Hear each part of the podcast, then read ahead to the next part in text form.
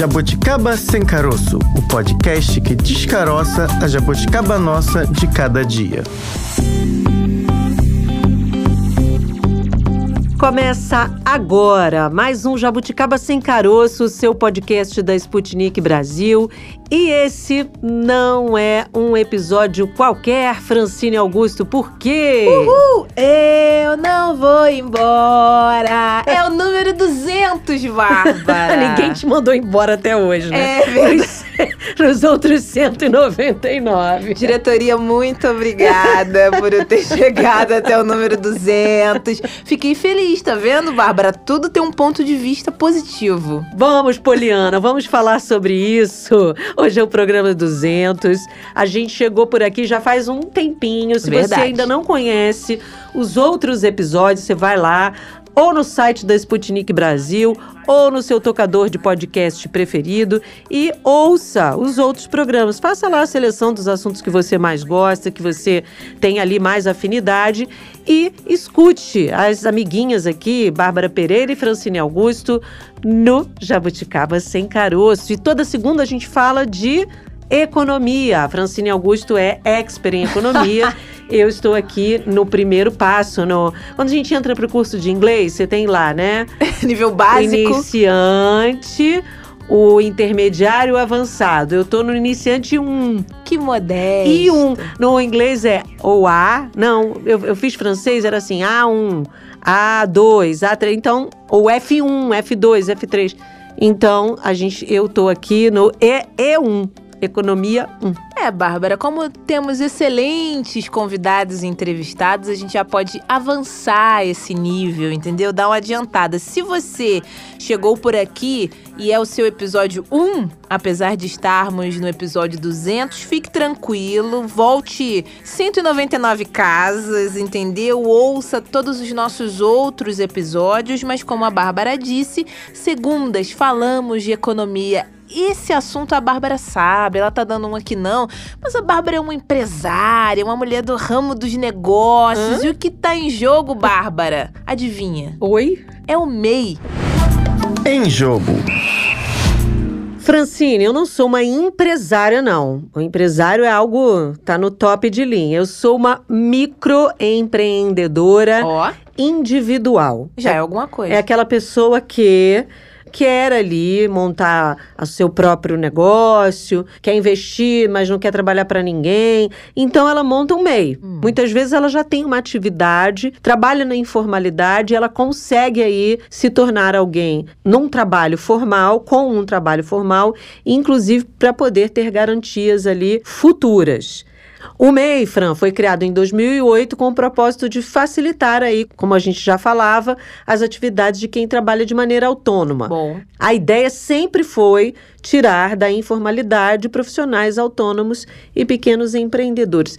Muito cabeleireiro, muita cabeleireira, muita gente eh, que trabalha nesse comércio informal. Você tem um, é um pipoqueiro, é alguém que precisa de uma maquininha para poder vender. Ah, à medida que ele se torna MEI, ele consegue esses recursos com mais facilidade. Enfim, o objetivo sempre foi dar mais garantias e oportunidades para quem atua aí de forma autônoma. e pelo jeito, Bárbara tem dado certo, né? Já que os MEIs somam quase 70% das empresas em atividade no Brasil. São quase 14 milhões de microempre...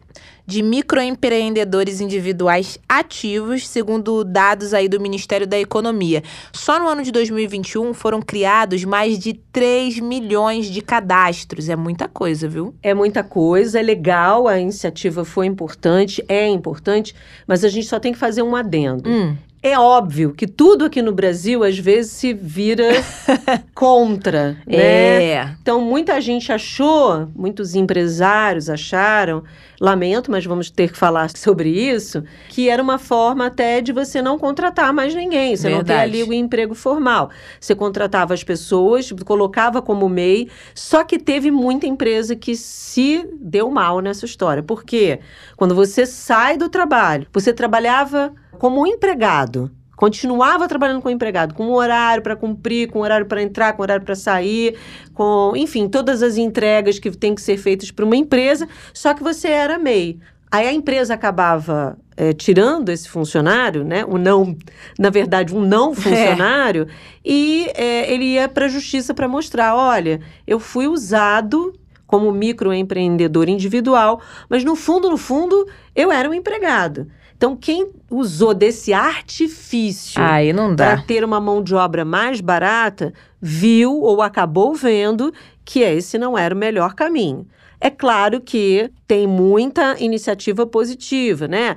Isso que a gente já vinha falando. O cara que tinha lá um pequeno negócio na sua, no quintal da sua casa, ou sei lá, montou um negócio muito próximo, criou lá o seu salão, abriu, foi começou no pouquinho. Essa pessoa sim precisava do MEI. Teve gente que não foi por esse caminho, né? Empresas que acharam que poderiam burlar as legislações trabalhistas e acabaram não sendo tão positivas assim, recebendo ali a punição devida. Não é o nosso caso aqui. Não é que o a nosso gente caso. quer discutir é aquela pessoa que quer ter ali, formalizar a sua atividade. Quer andar na linha, tá correto. na linha correta, cuidado pro treino passar em cima, mas bem na linha Isso aí. E ter ali as- os seus recursos de uma forma mais legalizada. Então, esse sim, o lado positivo da história que a gente vai discutir hoje aqui. Bom, já que você falou a gente, além das duas jabuticabers, apresentadoras, podcasters, a gente chama então o primeiro convidado do dia. Na real, A gente conversa agora com Marcelo Gotti, que ele que é especialista em direito empresarial e societário. Marcelo, muito obrigada pela sua participação aqui no nosso podcast. Seja bem-vindo. Opa, tudo bom? Prazer estar com você aqui hoje. Prazer é nosso. Marcelo, queria que você falasse um pouco aqui para os nossos ouvintes que, assim como a apresentadora, vou falar uma das apresentadoras, porque a outra, a Bárbara, ela sabe mais do que eu. Não é verdade. É mentira esse Não bilhete. é mentira esse bilhete. Eu quero saber tudo também, porque sou MEI também, também tenho MEI e me enrolo bastante, Marcelo. Como não se enrolar, Marcelo, sendo MEI, sendo empresário, tendo que colocar um funcionário ali no seu guarda-chuva, como não é, deixar que isso se torne uma bola de neve e ao invés de facilitar né, a vida desse microempreendedor, ele acabe se enrolando ali? Olha, a, a ideia do MEI é justamente evitar que o empresário se enrole, né? Porque você sabe que a burocracia no Brasil, ela é muito grande, tá? A gente, infelizmente, tem um ambiente que ele é bastante hostil para o empreendedorismo, né? O que leva a uma série de dificuldades para o empreendedor ele conseguir começar a empreender e depois ele crescer também, né? Então, idealmente falando, a gente teria algo que não levaria o empreendedor a se enrolar, deveria ajudá-lo a desenrolar. E o, MEI vem um pouco nesse sentido, né? E aí, é, ele facilita. Em que sentido? Exatamente isso que você apontou, né? Ele, faci- ele é um facilitador. Por quê? Olha, a gente tem uma regra geral no Código Civil, em primeiro lugar, em relação à contabilidade, né? Então, para que uma empresa, e aí falando uma empresa de tamanho maior, não um microempreendedor, né? Ou aquele que se enquadraria nas regras do MEI. O empresário, de maneira geral, ele é obrigado a manter um livro caixa, a fazer o balanço e fazer DRE. Mas a legislação ah, das micro e pequenas empresas, ela gera um, ela, ela cria um, um simplificador aí, ela facilita, né? Isso não quer dizer que as regras do Código Civil elas deixem de ser aplicadas, mas para fins de apurar o imposto devido, etc., né, a lei do simples de maneira geral, ela fa- facilita muito a vida das pessoas, entendeu? Então, não só para o microempreendedor, tá? Então, o que se faz é, com base no faturamento, se aplicar uma certa alíquota de imposto. Agora, em relação ao MEI, o que se faz é simplificar ainda mais, né? Então, basta fazer um único recolhimento por mês para que a empresa mantenha ali toda, toda a sua legalidade, que ela fique tudo em dia. E até, de repente, até mais importante que isso, porque você sabe que o, o empreendedor, ele às vezes, por baixo faturamento, por falta de se planejar, etc., ele não consiga contribuir né, para a Previdência Social. Então, ele fica assim uma perspectiva de poder se aposentar algum dia, né? E o recolhimento que ele faz para a Previdência Social, desculpa, para o governo federal, já inclui também a possibilidade dele se aposentar, né? Então a gente está falando daquelas empresas muito pequenas, por exemplo, né? Vamos dizer que uma moça ela faça ali determinada, determinado alimento que ela forneça para pessoas próximas da casa dela, né? Ou, por exemplo, uma pessoa que faça presta serviço de pintura, de carpintaria, etc. Né? Essa pessoa, se ela uh, quiser trabalhar como um empreendedor individual, né, de maneira autônoma, sem uh, se afiliar uh, com base na CLT, na, consolida na, consolidação das normas do trabalho, né, na, naquele código do, dos contratos de trabalho, né, sem ser um empregado estricto senso. Ele quiser ser um, um, prestador de serviço autônomo, essa pessoa vai ter uma dificuldade em conseguir se aposentar, porque ela não vai ter a organização necessária para pagar né, aquela despesa do INSS para ela se aposentar lá na frente. Então o MEI facilita isso também, para a pessoa poder se aposentar lá na frente e ela se inserir de maneira mais ampla, de maneira democrática, né, uh, nos serviços que os órgãos públicos têm aí. Né? Então isso ajuda bastante. Né? E as mudanças previstas para o MEI agora no ano de 2023, o que muda efetivamente para esse microempreendedor, Marcelo? Olha, é, primeiro que a grande mudança ela ainda não aconteceu, ela está para acontecer, mas depende da conclusão de um processo legislativo que é aumentar o faturamento, né? Porque passar ali do nível de 81 mil reais, mais ou menos, se eu não me engano, para 144 mil, que é o faturamento máximo, né? Que não é um faturamento muito alto. Se a gente levar em consideração, por exemplo, que, sei lá, um pintor, um carpinteiro, uma pessoa que faça alimentos, faça costura, um dono de um, um pequeno salão de beleza, é, a pessoa tem custos ali, né? Por exemplo, um salão de beleza tem o custo do shampoo, o custo da tesoura, o custo da água, da luz, né? Vamos pensar uma pessoa que fornece alimentos tem o custo da farinha, da batata. Vamos pensar um pintor tem o custo da tinta, do pincel e assim por diante, né? Da massa corrida, né? E se a gente levar em consideração que muitas vezes o preço que a pessoa faz é fechado, que inclui esse tipo de coisa, no caso dos alimentos eu cobro tanto por um, sei lá, um brigadeiro, né? É, no caso de fornecer uma roupa que eu costurei, né, inclui muitas vezes o pano, às vezes o tecido, né? É, então, se a gente pensar no faturamento de 81 mil por ano, né, a gente está falando algo em torno de 6 mil por mês. É muito pouco né, para a pessoa conseguir ficar enquadrada no meio, né? Porque às vezes boa parte disso é o custo da, de, desses insumos, né?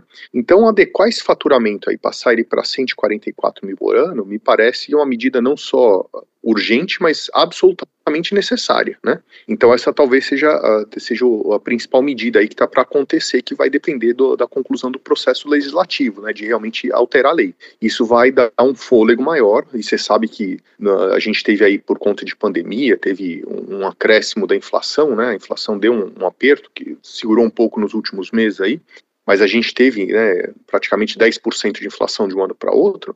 Então você imagina que se 81 mil uh, lá atrás equivaleria hoje a menos de 70 na prática, né? Entendeu? Uh, então esse reajuste acaba sendo muito importante, porque os insumos, o preço dos insumos sobe muito, né? O MEI pode ter um empregado lá, o salário teve que ser reajustado, né? Então é importante fazer esse reajuste para não excluir dessa, dessa categoria aí né, uh, um, um, lote muito grande de, de, empreendedores, entendeu? É muito, a, a, principal mudança prevista aí é justamente fazer esse reajuste de valor para 144 mil reais. Vamos ver se vai acontecer. Né? Você citou, Marcelo, algumas das atividades aí, né, desenvolvidas por quem aí pode atuar como MEI. E a gente sabe que são muitas, né? Tem uma diversidade aí de atividades.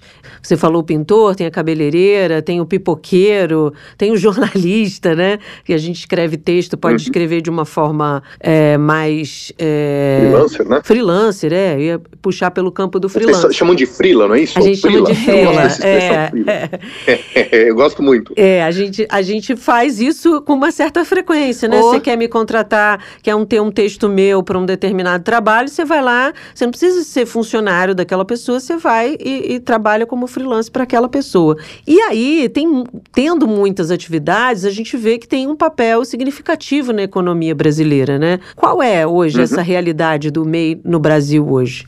Olha, eu acho que é absolutamente importante, né? Uhum. Porque o que acontece é o seguinte: é, tem gente que não gosta de trabalhar com carteira assinada, entendeu? Tem gente que prefere ter sua liberdade maior. Uh, por exemplo, essa realidade se tornou um pouco mais perceptível com a pandemia, muita Sim. gente trabalhando em casa. Eu, particularmente, eu não gosto muito de trabalhar de casa, eu me organizo não tão bem, você entendeu? Uhum. Eu prefiro separar as coisas. É, até porque eu cursava um doutorado que eu terminei, eu curso um, lá na, na Universidade de São Paulo, eu curso um segundo doutorado na Holanda paralelamente, né? Inclusive agora eu estou na Holanda tratando disso. Então, quando eu chego em casa, eu prefiro mais tratar das minhas questões acadêmicas. Eu dou aula em algumas instituições separadas. Então, é, para mim, o fato de eu chegar em casa, é, a minha cabeça entra no mindset de eu trabalhar em questões acadêmicas. Isso não quer dizer que tenha dia ou outro que eu não tenho que trabalhar para questões de escritório, né? Uhum. Mas eu não separo tão bem as coisas. Tem gente que se adapta muito bem, né? É, então, para essas pessoas que se adaptam muito bem, uh, o fato delas poderem trabalhar no horário que elas quiserem, elas trabalharem mais por produtividade do que cumprir horário, isso acaba sendo algo muito importante, né? E a gente sabe que em algumas profissões essa realidade veio para ficar. Por exemplo, o caso você mencionou dos jornalistas, a gente sabe que muito jornalista trabalha como freelancer, né? Uhum. Então, será que essa pessoa não deveria uh, ter a, a possibilidade dela escolher aquilo que ela vai fazer? Né? Qual horário que ela vai fazer, que ela vai trabalhar. Então, a, a realidade do MEI é muito importante nesse sentido. Então, a gente ampliar faturamento, é, as atividades que são incluídas, etc., acaba se tornando algo muito importante, né? E aí, logicamente, a gente tem uma relação que é diferente da relação da CLT né? Porque a pessoa tem mais independência. Então, o mesmo jornalista pode trabalhar para vários veículos, ou de repente pode trabalhar para um veículo como freelancer e trabalhar para uma assessoria de imprensa, e assim por diante. Isso só para falar para o som de vocês, né? O advogado pode ser assim, e na verdade, muita gente, né? Muita gente. Então, é aquela pessoa que trabalha meio que sozinha, né? Tanto que, é, normalmente, o MEI não tem muito empregado, né? Ele, ele trabalha sozinho, né? É um microempreendedor mesmo. Eu queria saber quais são as vitaminas que você toma para poder fazer não dois é? doutorados ao, ao mesmo tempo. Se um só já enlouquece a gente, imagina dois ao mesmo tempo, viu? Só vitamina C não basta.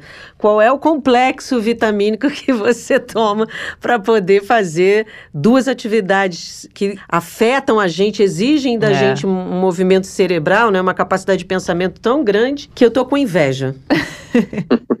Olha, eu realmente tomo bastante vitamina, tá viu? Ó, não foi brincadeira. Eu sei que você fez meio tom de piada, mas eu tomo muita vitamina, porque eu descobri que eu tinha uns déficits de vitamina e eu tive que passar a tomar várias eu tinha déficit de vitamina A e tal, e aí eu tomo, eu, eu, eu faço um, como que se diz, um, tem uma listinha de vitaminas que eu mando manipular, entendeu? Eu realmente tenho que tomar, tá? tá? Então você acha que é brincadeira, mas é verdade. Qualquer isso, doutorando tá? sabe... E muita cafeína para aguentar tudo isso. Qualquer doutorando é. sabe a importância de uma vitamina, gente. mas voltando é ao MEI, né, é Francine? voltando ao MEI, né, vitaminas à parte. Agora, Marcelo, quem nos ouve aqui agora pode imaginar assim, nossa, mas as meninas só estão falando benefícios, benefícios, benefícios? É, será que é tudo tão bom assim? Só que na vida, né, as coisas têm é, dois ou mais pontos de vista, né? O que pode ser bom para mim Sempre. pode não ser para Bárbara ou para você. Então, se a gente puder analisar, fa fazendo assim um balanço, quais as vantagens e quais as desvantagens desse MEI, desse microempreendedor? Bom, vamos lá. O, o, microempreendedor, como ele vai trabalhar muito por conta, ele precisa de um nível de organização, mesmo que ele não precise, em tese, para pelo menos para efeitos tributários, etc., fazer lá um balanço, etc., uhum. etc., ele precisa de um nível de organização um pouco maior. Né? Ele vai ter que falar constantemente com o seu contador. Então, se por acaso o empregado de uma empresa ele recebe lá o olerite com uh, o valor do salário, os descontos, etc., etc., ele vai ter que começar a se preocupar né, talvez em contratar um contador. Em tese, em tese, é, a lei ela é simples o suficiente para que a pessoa consiga se organizar sozinha. Uhum. Mas isso exige da pessoa um elevado nível de organização, que é o, o que o empresário faz, né? Então, assim, todo mundo brinca, ah, não, mas empresário, não sei o que, não, não paga imposto. Assim, é, primeiro que o MEI vai pagar, né? Você sabe que o MEI ele vai pagar, ele paga lá uma contribuição mensal. Mas o empresário, ele precisa de um nível de organização que muitas vezes o funcionário não precisa. Uhum. Então a uhum. pessoa precisa ter o sangue, precisa ter a vontade de fazer isso. E não é simples, né? Porque além de, por exemplo, eu exercer aquela atividade que eu tenho que fazer normalmente, né? Por exemplo, vamos dizer que eu seja um pintor, eu posso trabalhar para uma empresa de pintura, então eu vou lá, pego a tinta, né? Faço meu trabalho direitinho, mas acabou, eu vou para casa o empreendedor, ele não. Ele, a hora que ele termina isso, ele vai ter que se organizar, ele vai ter que pegar as contas que ele tem que pagar. Ele, se ele precisar uh, ter um contato constante com o contador, vai ter que ligar para o contador. Então, o nível de organização que ele precisa é um pouco mais elevado, senão ele vai entrar num, numa espiral ruim, né? Ele vai entrar num círculo vicioso de não colocar suas coisas em dia. E ele precisa pagar suas coisas, né? Ele precisa fazer tudo direitinho. Então, é, e uma coisa importante é que a partir desse ano o, o micro, eh, microempreendedor individual, ele vai ter um CNPJ também. Então, ele não só vai exercer atividade no CPF dele, mas ele vai ter um CNPJ. Você sabe que CNPJ é o Cadastro Nacional de Pessoa Jurídica. Ele não é pessoa jurídica, mas ele vai ser inserido nessa lista. Então, ele vai ter, além do número de CPF dele, ele vai ter o um número de CNPJ que facilita algumas contratações. Então, você vê que ele vai ter que se organizar um pouco melhor. Então, a pessoa precisa ter essa disposição de se organizar melhor, tá? Para poder uh, a, a utilizar né, as vantagens do MEI, tá certo? Né? Isso não é para todo mundo também, tá? Agora, Marcelo, voltando à questão desse ano o faturamento poder ser maior, ainda não está tá em tramitação ainda, né? Não foi batido o martelo. É, o que que isso muda para o MEI? Ele vai ter que fazer alguma coisa ou não necessariamente? Isso não é, é só a decisão lá em cima e a gente vai continuar aí tocando o nosso barco e tentando melhorar os nossos negócios. Olha, a, a, lei sendo aprovada, o limite é automaticamente majorado porque uhum. isso vem da lei. Tá? Sim. É, o que às vezes pode acontecer e isso na prática acontece, vamos dizer que eu fosse um MEI hoje com 75 mil reais de faturamento. Aí eu estou vendo que eu vou ultrapassar o meu limite. Então, o que às vezes acontece é que o microempresário que não quer se desqualificar da regra do MEI, ele usa o laranja para fazer. Isso é um negócio comum, né? Hum. Eu não, assim, não tenho um exemplo, e nem também falaria isso aqui, mas, é, mas eu ouvi dizer de pessoas que elas realmente falam assim, ah, então tira aí um, se cadastra no MEI que eu vou faturar por você agora, né? hum. né?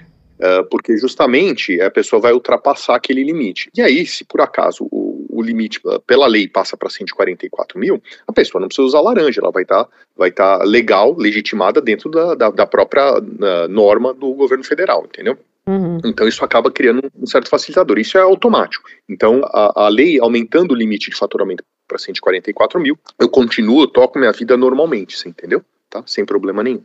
Agora, se a pessoa quiser fazer assim uma espécie de test drive, né? Não sei, às vezes no mundo do negócio, ali dos negócios, acaba saindo um pouco caro, né? Literalmente caro, o bolso dói. Mas, por exemplo, se ah, eu quero ver se vai dar certo, abrir aqui a minha empresa, só que por algum motivo pode não dar. Você acha é, aconselharia, né? Esse, essa pessoa aí, aspirante a microempreendedor, estudar bem, ver se é isso mesmo que ela quer, ou vale a pena tentar e se não der certo, vamos lá, encerra, pronto, acabou. Qual a dica e a sugestão que você daria para quem está pensando a respeito? Olha, empreender é, como eu disse para você, né, depende da pessoa ter um certo nível de organização, ela gostar da sua independência e saber lidar com essa independência. Tem gente que não sabe lidar com essa independência, tem gente que gosta de ter horário, é verdade, é curioso isso. Tem pessoas que são de um jeito, são pessoas que são de outro, né? Isso é, é e, e por isso que é importante a gente ter as opções para cada um trabalhar naquele jeito que acha mais interessante, que gosta mais, entendeu? É, faz parte, né? A diversidade é, é humana, ela tem que ser levada em consideração nesse sentido também, né? Então a pessoa precisa entender, ah, poxa, eu gostaria de abrir aqui uma pequena confecção, né, de é, contratar mais alguns costureiros e colocar essas pessoas para fazer roupa e eu, eu, vender e tal. A pessoa pode, às vezes, uh, fazer uma experiência sem largar o seu emprego inicialmente. Ela se cadastra lá no site do governo federal, que é uma coisa muito simples de fazer. Minha sugestão é que ela tenha algum contador que possa ajudá-la, mesmo que por um valor mais baixo ali, para pelo menos ela tentar, né, e ter um contador que ela possa conversar de vez em quando. E ela ela começa a exercer aquela atividade, talvez não o tempo integral, ela pode até inicialmente manter o seu emprego, né? porque tem gente que tenta empreender e fala, olha, não é para mim, tá? E ela prefere voltar. É, é, verdade, isso é bastante comum, né? E ela pode voltar a, a ter um emprego normal, tradicional, entendeu? Então, assim, a minha sugestão é quem está com a ideia de empreender, pô, tô com uma ideia legal aqui, no meu bairro não tem tal coisa, não tem tal prestador, etc., ou que gostaria de vender tal tipo de produto, ela pode tentar nas horas vagas dela inicialmente. Ela se cadastra no vai lá no site do governo federal, ela cumpre as regras bonitinho, etc.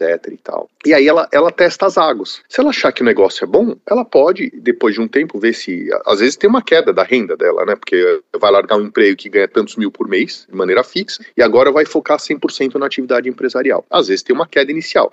Mas se a pessoa tiver o time empresarial e tal, ela vai poder, inclusive, entrar e ficar no meio, é, passar a ter essa atividade como uma atividade integral, de tempo integral dela, e depois, se o negócio dá certo mesmo, ela vai acabar extrapolando o limite do MEI. Aí ela pode continuar usando a lei do simples, né? E ela passa para ser uma empresa, uma empresa de micro, é, uma microempresa, desculpa, ou uma empresa de pequeno porte, que se houver um majoramento do, dos limites aí, a gente está vendo que vai aumentar bastante, né? O, o, limite do faturamento da lei do simples. Então a pessoa pode continuar usufruindo, só que ela vai ter um pouquinho mais de burocracia. Mas então ela testa as águas inicialmente. Talvez esse seja, o grande aconselhamento que eu posso dar aí. Uma outra coisa é você falar, mas onde que eu vou estudar e tal? Olha, você sabe que lá no, no meu escritório a gente começou a fazer um, um trabalho perante o Sebrae de fazer um curso gratuito para empreendedores, tá? E a nossa primeira experiência deu muito certo. A gente teve lá 80 pessoas inscritas, que sempre tinha umas 40, 50 assistindo às aulas. Foi um curso de 10 aulas para mostrar, falar de aspectos jurídicos do empreendedorismo, né? É, mas você sabe que o Sebrae, por exemplo, tem um monte de curso voltado para empreendedor que as pessoas podem fazer de graça, tá? Se elas precisarem de consultoria, o Sebrae ajuda muito. Pô, tem uma ideia, o que, que eu faço, como que eu crio meu produto, como que eu testo o produto. Hoje existem opções muito válidas aí, com, com um preço baixo ou gratuitamente. Por exemplo, o Sebrae é uma, uma enorme fonte de informação. Então, minha sugestão é buscar informação lá no Sebrae, que o Sebrae é muito legal nesse sentido, tá? Que bom que você tocou nesse assunto, porque é o que a gente vai fazer. É, vamos conversar vamos com o Sebrae conversar aqui com também. O Sebrae. agora, Marcelo, queria Exatamente. te perguntar, quem está ouvindo a gente agora pode pensar, ah, já ouvi isso de algumas pessoas, poxa, mas eu busco muitas vezes a carteira assinada porque me dá mais segurança no sentido da aposentadoria. E aí a gente falou falou de alguns, né, de alguns tributos aí que esse MEI precisa pagar e a aposentadoria seria um deles. Assim, é possível se aposentar tendo MEI eh, durante toda a sua vida ou a partir do momento de sua vida? É possível e talvez uma, uma, um dos grandes benefícios do MEI é justamente esse, que a pessoa ela vai fazer um único recolhimento para o governo federal. E se, por exemplo, tiver um imposto a ser pago no âmbito municipal, ou um imposto a ser pago no âmbito estadual, que a gente tem o ISS no municipal via de regra, e o ICMS no estadual, né?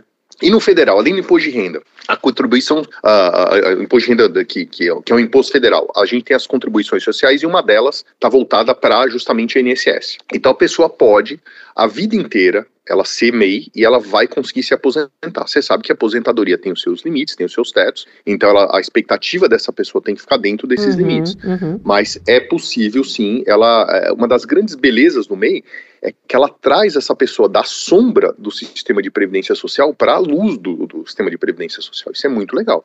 Então a pessoa não só pode usar, pode se aposentar, mas ela pode usar e contribuindo o sistema de saúde, quer dizer, então a pessoa realmente ela, ela vai ter uma cidadania plena, aí, né? A cidadania no sentido de poder exercer direitos de maneira plena. Sim, né? sim. Agora, não sei como você teria um horário para isso, né? Já que você se desdobra em mil e uma utilidades. Mas quem quiser, né, ter um contato com você, Marcelo, conhecer então seu escritório, tirar dúvidas aí, conhecer mais o seu trabalho, é, a gente consegue te localizar nas redes sociais, alguma página? Como é que a gente faz para entrar em contato? Quem está aqui ansioso para ter aí os seus conselhos? Olha, é, eu tô no Facebook, Marcelo Godic, tem o site do meu escritório, que é godic.law. Como eu tenho bastante cliente estrangeiro lá no escritório, a gente acabou fazendo um site mais internacional e depois a palavra law, que significa direito em inglês, né? Ah. Então, godic.law, tem lá informação de contato também. É, tô no LinkedIn também. Então, assim, hoje, por exemplo, você sabe que é, o meu escritório tem uma parte da atividade hum. voltada para o mercado americano, né? Então, a gente tem um escritorinho lá em Orlando, Opa. que ajuda o pessoal que quer mudar para lá, a gente tira visto, monta empresa, faz planejamento tributário, etc. Então, hoje, uma pessoa que viu uma notícia que tem um tipo de visto é, que antes não tinha para cidadão português e agora passou a ter. E eu também tenho um escritório lá em Lisboa, sou, sou inscrito na Ordem dos Advogados em Portugal, né? É, e agora passa a ter esse visto, que é o visto E2, para empreendedor português. Então as pessoas começaram a me contatar a respeito disso pelo LinkedIn, por exemplo. Oh. Ah, localizei aqui, eu vi uma matéria que saiu o seu nome, uhum. que você acha que na sexta, na quinta, sei lá.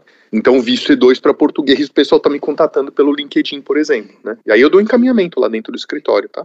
Legal, porque o LinkedIn realmente é uma ótima é. plataforma para a gente é, conhecer assuntos que estejam ligados aí ao mundo empresarial, né? Marcelo God, que é especialista em direito empresarial e societário. Muito obrigada, viu, Marcelo, pela sua participação hoje aqui e bom doutorado.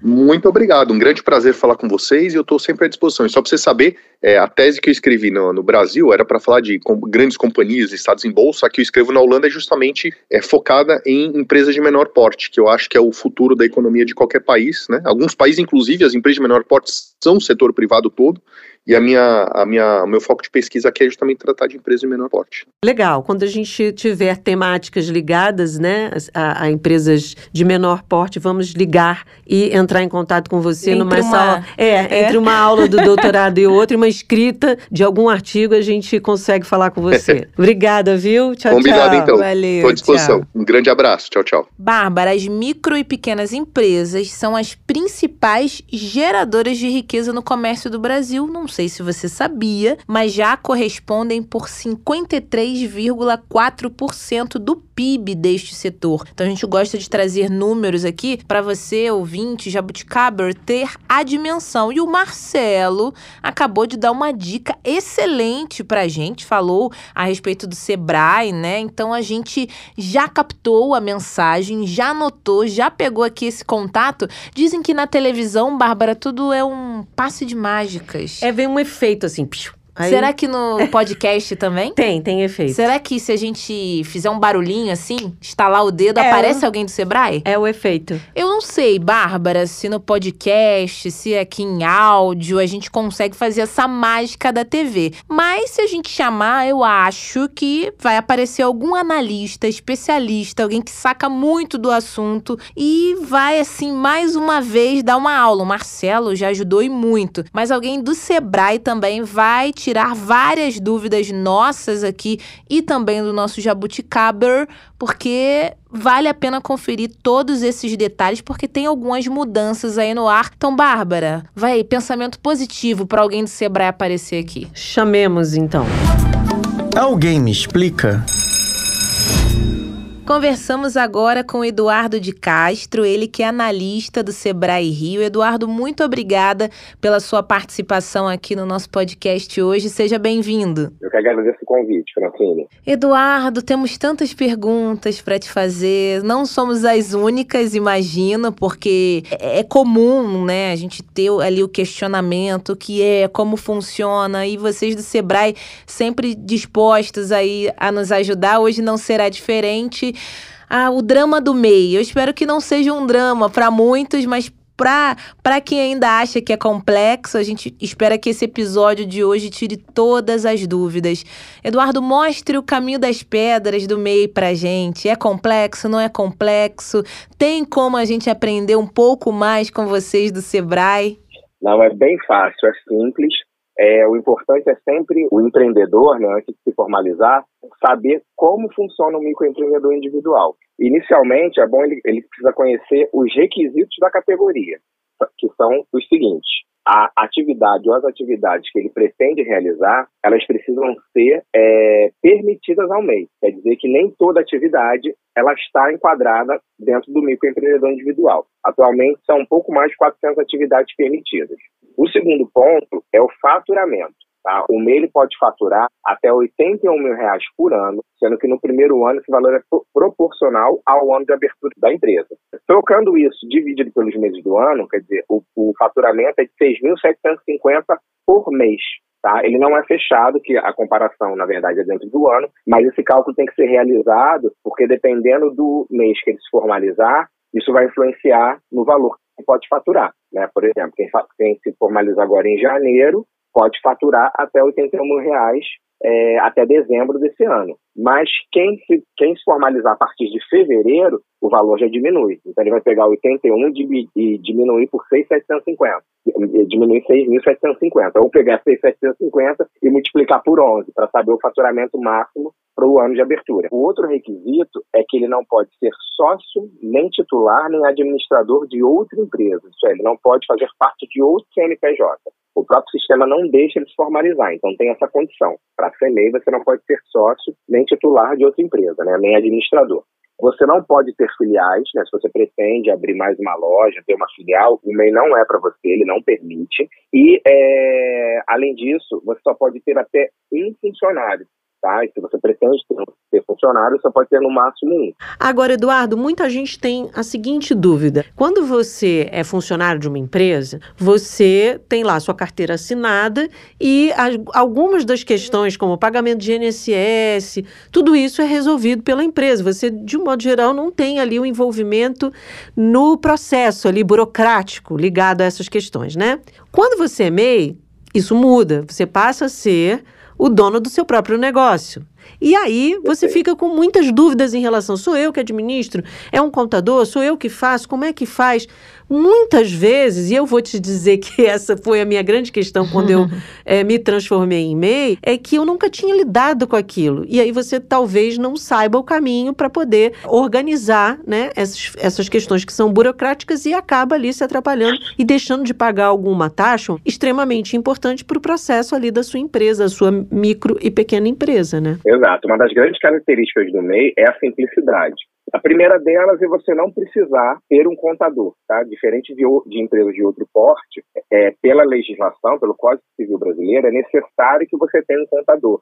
É, é necessário que um profissional uhum. né, é, com, com, é, registrado né, junto ao CRC, ele faça a escrituração contábil da sua empresa. O MEI, ele não tem essa necessidade. Então, já, a simplificação começa por aí. A outra simplificação são os valores dos impostos.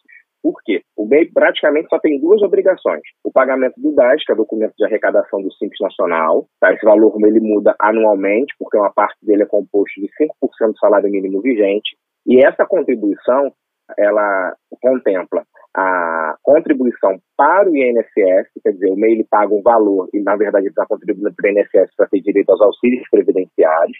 Isso, se você é, verificar, é um valor bem abaixo, né, porque é, é, o, um plano simplificado do INSS, por exemplo, se você é autônomo, você paga no mínimo 11% do salário mínimo para ter direito aos benefícios previdenciários no valor de um salário mínimo. O MEI não, ele já paga 5%, mais os impostos referentes às atividades que ele realiza.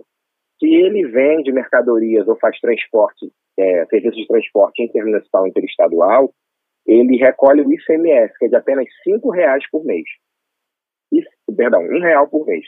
Se ele faz prestação de serviço, ele paga o ISS no valor de cinco reais mensais. Esse valor ele não muda durante o ano, isso é, não importa se, eu, se o MEI faturar aquele mês, não faturar, se ele emitir nota, ele não emitir nota, o valor é o mesmo que ele paga. Agora, uma dúvida, né? Muitas pessoas têm o sonho, né? Trabalham a vida toda, às vezes, infelizmente, nem todo mundo tem essa possibilidade de trabalhar com o que gosta, mas vai ali se aposenta. Não, agora eu vou ter o meu próprio negócio, vou continuar gerando renda, vou ajudar ali minha família e também não quero ficar parado porque tem que movimentar. Por exemplo, recebo um benefício ali, aposentadoria. Isso impede que eu abra e tenha também um MEI? São coisas completamente diferentes. Eu posso sim, no caso, se eu receber algum benefício benefício né, do governo, que seria aí a aposentadoria, isso impacta, depende? Como funciona? Isso depende, porque depende do benefício que a pessoa receba. Por exemplo, se a pessoa se aposentou por idade, né? É, trabalhou durante anos, contribuiu, atingiu a idade mínima e se aposentou. Ela pode se formalizar como microempreendedor individual né, como MEI, sem perder esse direito, a aposentadoria. Agora, se ela recebe algum benefício previdenciário, por exemplo, ah, eu recebo uma aposentadoria por invalidez, né, a aposentadoria por invalidez significa que a pessoa está incapacitada de trabalhar, então ela recebe esse tipo de aposentadoria, ela, ela tem alguma condição que impeça é, que ele exerça algum tipo de atividade. Caso ela se formalize como MEI, ela vai perder esse benefício. Isso também vale observar para alguns outros benefícios, por exemplo, ProUni, seguro-desemprego, tá? esses benefícios é, é, ou programas assistenciais, eles sempre têm que ser verificadas as condições antes da pessoa se formalizar, porque pode acontecer também dela perder o benefício logo após que ela realiza algum tipo de atualização cadastral obrigatória pelo programa. Agora existe aí uma, um debate, né, para o aumento do faturamento de quem é MEI, né, quem é microempreendedor individual. Ainda está parado lá é, em Brasília, mas essa votação deve retomar, que esse faturamento que você comentou para a gente aí no começo, né, da nossa conversa anual, poderia aumentar porque, é, de fato, as pessoas começam a melhorar ali na, nos seus trabalhos e aí vão tendo novas rendas e aí ficaria ali limitado, como você falou, se eu não me engano, você, você citou aí 6 mil mais ou menos por mês, né? O que que muda isso para o meio? O que que isso traz para esse microempreendedor individual, além, obviamente, de ter um faturamento maior? Essa proposta, esse projeto que está em tramitação na Câmara, além do valor aumentar para 130 mil reais, também vai permitir ao MEI que ele contrate até dois empregados ao invés de um. Tá? Ah, Isso é tá. interessante. A gente, é, como é só uma proposta, pode ser que tenha algum tipo de influência, de repente, no valor do imposto, ter algum aumento, a gente não sabe. Realmente, eu- é, é, Uhum. inicialmente a proposta, né, ela só cita o valor para aumentar para 130 mil e permitir que o MEI contrate até dois empregados. Isso pode ter várias influências, né? Como falei, além dos impostos, pode ser que novas atividades se possam ser incluídas, né? Porque hoje tem é, uma, uma certa restrição devido às- a, a certas atividades que é, entende que ah, aquele valor de 81 mil não cabe para aquela atividade. Aquela atividade, ela, provavelmente, essa atividade, a pessoa vai fatura acima desse valor. Então, assim, podem acontecer ainda diversas é, é, situações caso esse projeto seja aprovado né, e seja sancionado pelo presidente. Agora, quem tá aqui pensando, bolando várias possibilidades, acompanhando aqui, empolgadíssimo. Não, agora eu decidi, vou ser MEI. E a gente tem aquela questão de pessoas que falam da questão da burocracia, né? De se abrir empresa, de se tornar ali um microempreendedor. Ai, mas é muito complexo, eu vou ter que levar vários documentos. Hoje em dia, tá tudo muito mais na palma da mão, né? Se a gente consegue aí dar uma estimativa de quanto tempo a pessoa consegue, enfim, finalizar, abrir o seu MEI, quanto ela gastaria para isso, se é algo rápido, ah, não, dentro de um mês, ou não sei, uma semana, 15 dias, qual é o tempo médio aí para a pessoa conseguir se organizar? A inscrição do MEI ela é imediata. Basta acessar o site do Portal do Empreendedor através do gov.br/MEI, clicar em Já Sou MEI e depois em Formalize. A pessoa se inscreve na hora e na hora é gerado CNPJ. Então, é, é, é, leva minutos para isso acontecer. Em relação ao pagamento do DAS, ele só vai fazer no mês seguinte. Por quê? A competência do mês que ele se formaliza só vence no mês seguinte. Então, quem se formaliza agora em janeiro, paga seu primeiro DAS até 20 de fevereiro. E assim todos os meses. Então, é super simples, é super fácil. O que eu gosto de frisar é que sempre busque orientação, verifique as atividades, é, entre em contato com a prefeitura do município para conhecer as regras do exercício da atividade e só depois se formalize. E aí ele se formalizou, pode começar a atuar. Agora, muitas vezes a gente sabe o que acontece. Você criou lá o seu negócio, talvez não tenha dado muito certo. Xiii. E para fechar, é possível? É possível e simples também. É tão simples quanto abrir. A baixa acontece na hora também através do portal do empreendedor. É muito simples. Praticamente é só apertar um botão. Você é, é, clica na opção, vai aparecer uma informação de que a pessoa está realizando a baixa, ela vai marcar uma caixinha dizendo que está confirmando, está ciente que ela está fazendo a baixa do CNPJ e confirmar. Apenas isso. E as obrigações que ela tenha pendente, por acaso, ah, eu estou com um pagamento do 10 atrasado, tem as declarações anuais para fazer ou alguma pendente, ele pode fazer posteriormente. Inclusive, o pagamento do DAS ele pode ser a, até parcelado. Ah, é? Pode fechar sem ter pago aí alguma conta, algum, alguma taxa dessas? Isso, perfeito, exatamente. É, Interessante. de, desde a promulgação da lei, lei Geral das Micro e Pequenas Empresas, né, que foi a base da criação do MEI, é, as empresas que faturam até 4 milhões e 800 mil, elas têm esse benefício de que elas podem ser fechadas, né? no caso uma empresa de porte maior, né? por exemplo, que fatura até 4 milhões e 800. O processo de baixa é um pouquinho mais burocrático, mas elas têm essa vantagem de conseguir baixar a empresa, encerrar o CNPJ e as dívidas é, serem pagas né? e até parceladas posteriormente, porque elas vão para o CPF dos sócios. Conheço gente que começou como MEI, é, não é o meu caso, tá? Porque eu teria que ter recebido muito mais. Ela tá falando dela não, mesmo. ó, mas ó. conheço gente que começou como MEI, melhorou bastante, começou a vender mais, ter mais renda ali, enfim. É, no negócio que a pessoa ali se propôs a Expandiu, fazer. né? Expandiu e aí virou empresa. Só que aí a empresa, você tem muito mais encargos ali para você poder tocar essa empresa. Ah, não consegui vender tanto, eu posso voltar para o MEI? Sim, existe essa possibilidade. O MEI tem uma característica que é o seguinte: você não pode quebrar nenhum daqueles requisitos que eu citei no, no início da nossa conversa. Se por acaso Aham. você passar um pouquinho, você passou, por exemplo, ah, vamos imaginar que no ano passado eu faturei 81 mil reais e 10 centavos. Esse foi o meu faturamento.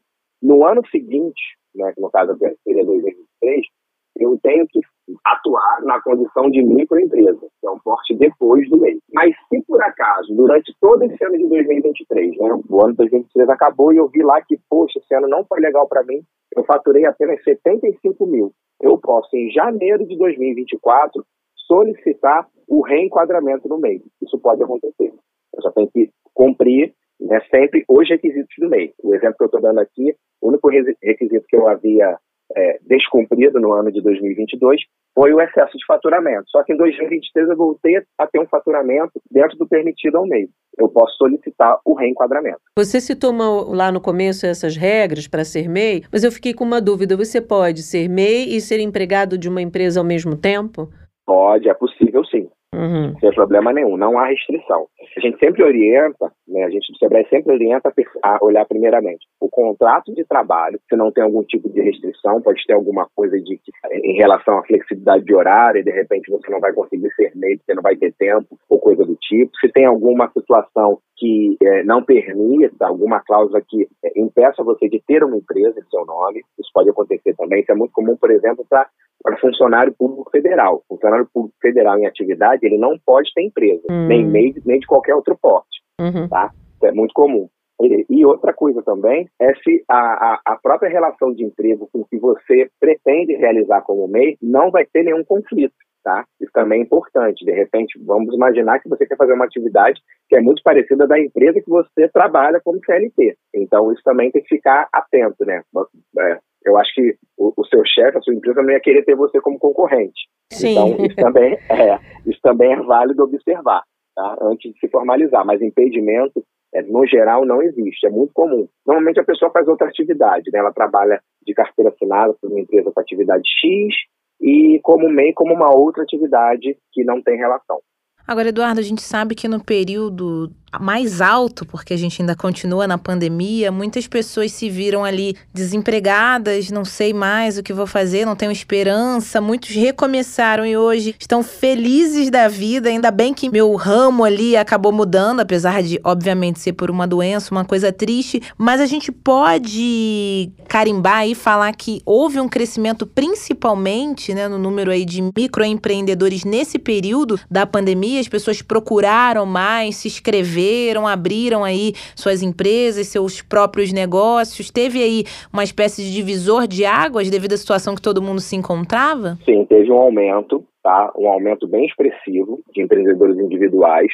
Eu não, não me lembro o número exato, mas se eu não me engano, bateu aí na casa de quase um milhão no primeiro ano de pandemia, por conta daquilo que você citou. Muita gente ficou desempregada, né, se viu numa situação difícil e procurou se formalizar para realizar uma atividade e até sair na informalidade, porque é, devido à facilidade da abertura do microempreendedor individual, ele também foi criado que é para incentivar que a pessoa saia da informalidade tá? para ter direito a emitir nota, porque isso é obrigatório quando você presta serviço para uma outra empresa, né? E às vezes a pessoa tinha a oportunidade de prestar um serviço, de vender para uma empresa e a exigência era nota fiscal e o MEI seria o modo mais rápido, além da situação de, dos impostos, né? Que é, é, são mais baratos. É, além disso, também tem todo essa, esse apoio que o Sebrae dá para quem é microempreendedor individual as capacitações, as orientações. Então, a partir do momento que a pessoa se torna MEI, ela tem acesso a mais é, benefícios até é, e, e, soluções, por exemplo, do Sebrae. Tem todo um apoio, né? Até entrando no site de vocês, está aqui na minha frente agora, já deixa essa dica para quem está acompanhando esse episódio. Vocês fazem até uma espécie de, de filtro, né? Qual o seu perfil? Você quer abrir um negócio? Você já é ou quer ser o MEI?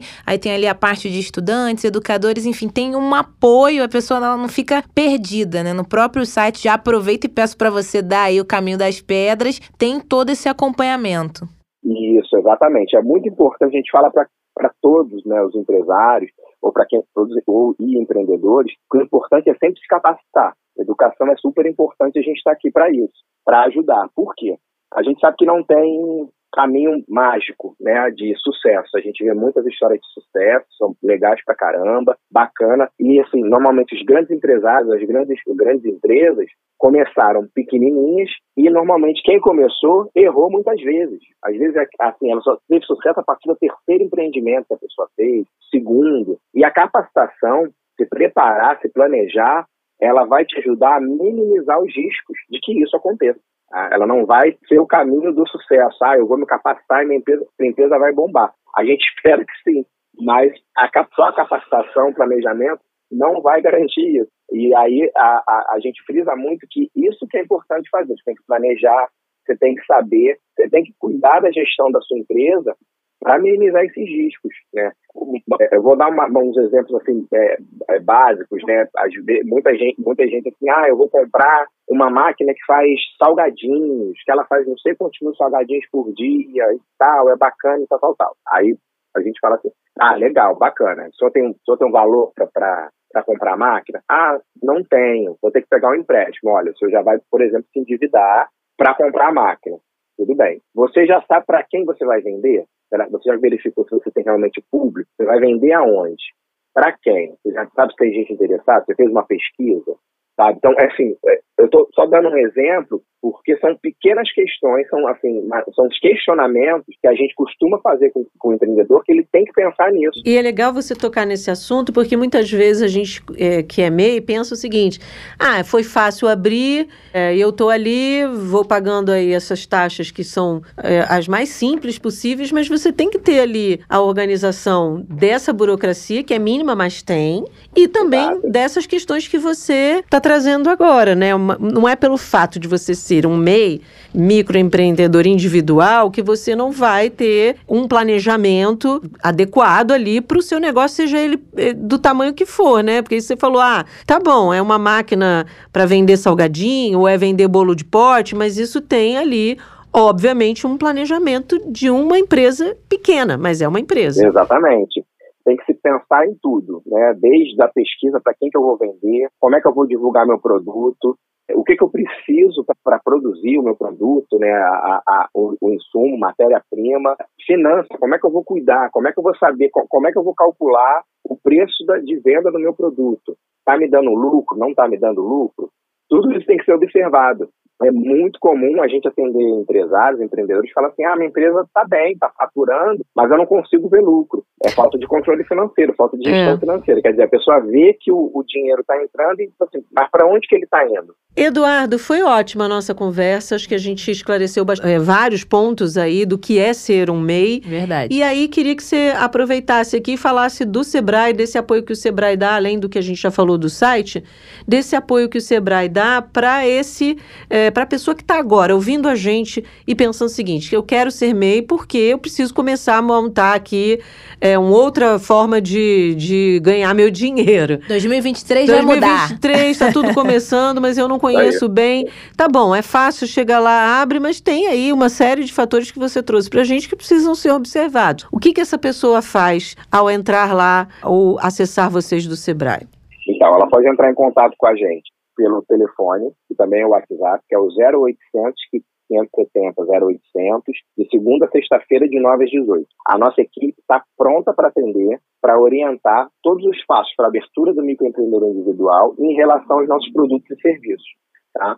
Como, por exemplo, ah, você pretende abrir um negócio, mesmo que não seja um MEI, né? pode estar, abrir uma coisa, um, um, negócio um pouquinho maior, vou ter um sócio, vou trabalhar com meu irmão, com meu primo, né? vou ter que abrir um outro porte de empresa. A gente sempre orienta sobre a elaboração de um plano de negócios, que é ele poder, poder ter uma visão geral do negócio dele, lá todas essas temáticas que a gente citou aqui rapidamente, né? marketing, finanças, planejamento, organização, e, e até para quem é meio, ele também precisa é, ter atenção a isso, mas principalmente no momento da formalização, saber os requisitos da categoria, saber que ele tem que pagar esse DAS mensalmente, que ele precisa fazer o controle financeiro dele, sabe, que ele tem a obrigação de pagar o DAS e anualmente fazer a declaração anual dele, que até está no período, valendo, vale citar, né, quem se formalizou até o ano passado, né, ou antes de, de 2022, tem até o dia 31 de maio para entregar essa declaração anual, que é informar o faturamento que ele teve no ano anterior. Se ele tiver com dúvida, faz contato com a gente, acessa o site sebrae.com.br. A gente tem material, vídeo,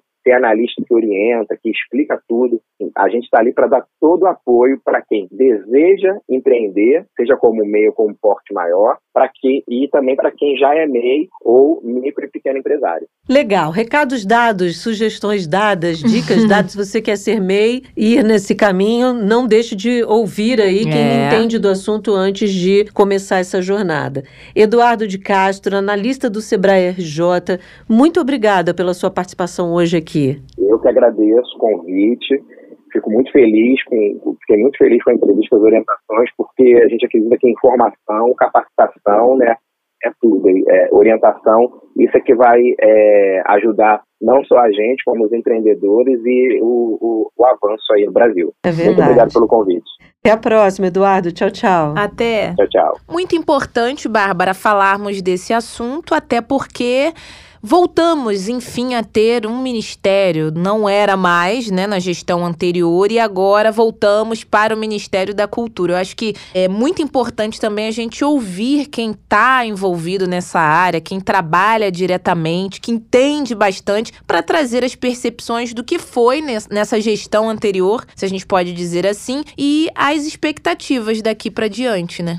Pois é, eu vou me permitir aqui ser um pouco contrária à nossa primeira entrevistada, porque eu acho que quando você dá nome às coisas, você atribui um valor a essa coisa, certo? É verdade. No caso do ministério, ter sido rebaixado para uma secretaria, você diz o que ele é. Você está rebaixando algo que tem um valor incomensurável, não tem dimensão. A cultura não tem. Você É. não dimensiona a cultura, né? Você não põe preço em cultura, é, embora algumas coisas tenham valores, né? Para você fazer um show tem um preço, É. para você. Mas assim, O cultura é algo muito maior do que aquele valor ali estabelecido para aquela arte que está sendo é, apresentada. Então, quando você tira isso e bota num outro lugar, num lugar um pouco abaixo que é uma secretaria, você está dizendo que aquilo não tem valor. O valor merecido para aquele determinado ministério, né? Aquela determinada pasta. Vamos chamar de pasta.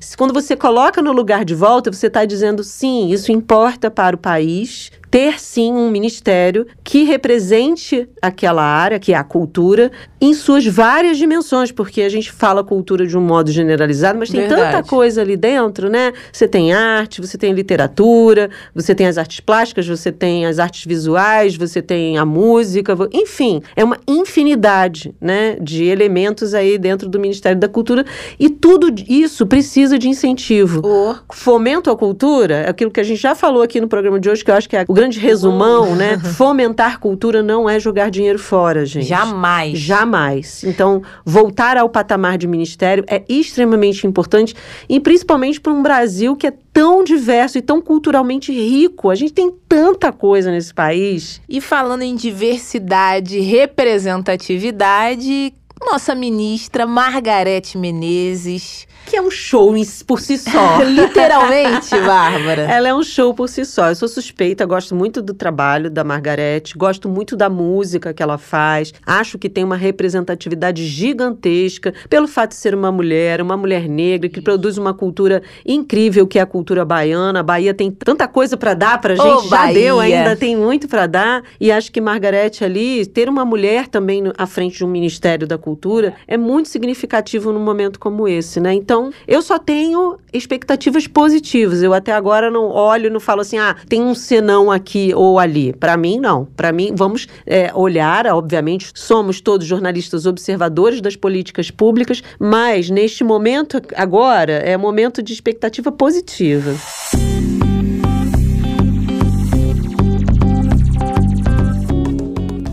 Bárbara, agora que sabemos tudo a respeito do MEI, a gente fica por aqui. Tá bom por hoje, ou você quer mais? Por hoje é só. Eu acho que tá bom. A gente já escutou todas as dicas possíveis. Acho que o nosso ouvinte também ficou bastante farto, Hum, né? Tivemos fartura de informações. sim, gostei. Ele tá bem hoje, né? Ele ou ela. Acho que não vai reclamar da gente lá no Telegram, não. Episódio 200, Bárbara. Episódio 200, a gente só quer confete, nada de foguinho, por favor. Não, foguinha polêmica, né? Foguinho polêmica. Tem o, o confetezinho lá, tem o joinha, a Pode mãozinha ser pra baixo, a joinha, gente não gosta no eu. Telegram. Fico irritada quando É. eu vejo aquele dedinho pra baixo. Só gosto de dedinho pra cima, de confete, de serpentina, de joinha, nada de dedinho para baixo. E gosto de cinco estrelas. Por favor, se você acompanha o Jabuticaba Sem Caroço, vá no seu podcast, ali no tocador de podcast favorito, dê cinco estrelas,